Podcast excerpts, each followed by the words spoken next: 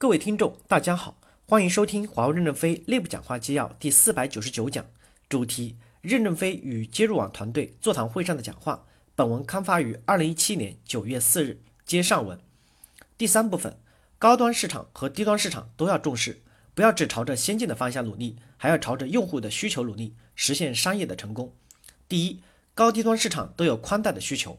高端接入要瞄准像美国这种适配线长、用户分散的场景需求，才能占领市场；低端接入要能服务高密度的棚户区，同样也要有高清的需求。曾有专家论证，4K 电视，4K 电视的最佳观看距离是两到三米，不需要很大的房子。电视机的价格在三千到四千元左右，普通家庭都可以安装，那么必然会引爆市场空间。我们要做好价值区域的识别，可能越是低收入人群。越需要数据业务，因为他们往往有更多的时间是在家看电视、玩手机。第二，高端产品和低端产品要形成有竞争力的犄角，不要担心低端的标准化和简单化。我们只要在核心业务部分有突破，就不怕小厂家做进来。越标准化、越简单化，我们的价值就能体现在其他地方。任何事情都是马太效应，强者越强。第三，低端产品要减负，固定终端这类低端产品的销售，服务资源使用少。可以降低费用分摊，因为这类产品也并没有消耗多少研发的资源。如果低端做到了销售量大、成本低、价格降下来，就可以在世界上形成规模效应，引发一种增长。优秀人才为我所用，扩大队伍，增强实力，又形成正循环。虽然产品线不能直接操作，你们可以提出意见，推动公司改革、分摊规则，解决吃水线的问题。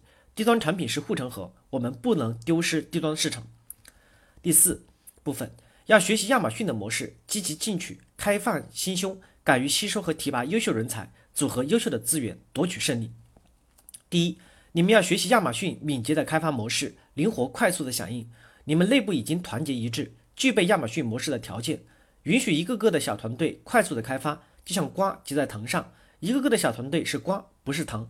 瓜可以有大有小，不同的瓜有不同的样子，这就是亚马逊的模式。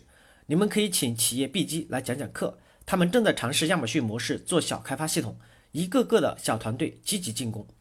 第二，你们要敢想敢干，敢于提拔一些有奇思妙想的青年人，给他们一个目标和一些资金，让他们对接入去发明创造，会不会做就做成功了呢？即使做不成，但是凝练的能力，根据他们的劳动态度，也可以合理的涨级。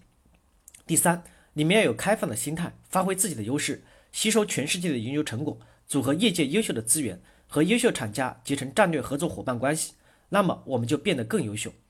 希望接入网改革就从场景化开始，积极进取，团结一心，对准城墙口中锋，就一定能成功。感谢大家的收听，敬请期待下一讲内容。